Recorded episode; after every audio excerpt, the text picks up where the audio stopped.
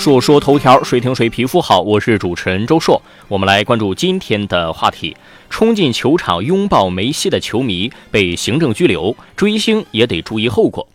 最近，阿根廷国家队来到中国比赛，球星梅西自然是受到了格外关注。在十五号阿根廷队与澳大利亚队的比赛当中，一名球迷冲下看台拥抱梅西，引发热议。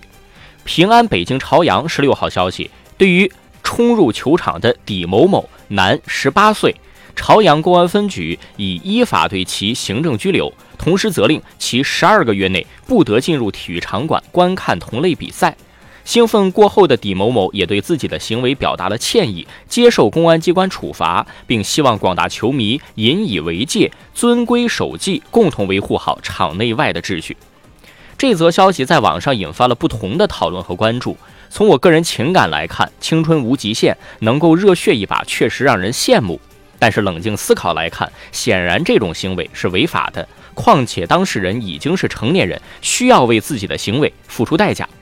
我出于好奇，就针对这个事件当中各个网络平台的观点进行了简单的梳理，同时也结合体育圈网络大 V 的统计，大概做了一个总结。我们姑且称正方是违法必究，行政拘留没问题。反方是青春无敌、追梦的热血青年，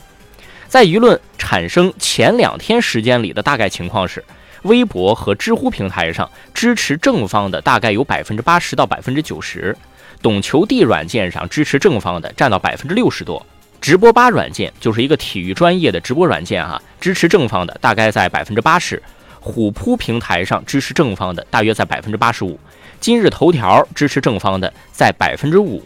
支持反方的占绝大多数，百家号基本都是支持反方。抖音平台上支持反方的在百分之八十五以上，小红书上支持反方的也在百分之八十五以上。那么通过这些数据呢，大概可以这样推断：基本而言，正经的足球球迷，就是真正看球的人越多的地方，看待进场球迷小底的行为就越理性。头条、抖音这种就反映了我国作为足球荒漠的戏称，名不虚传。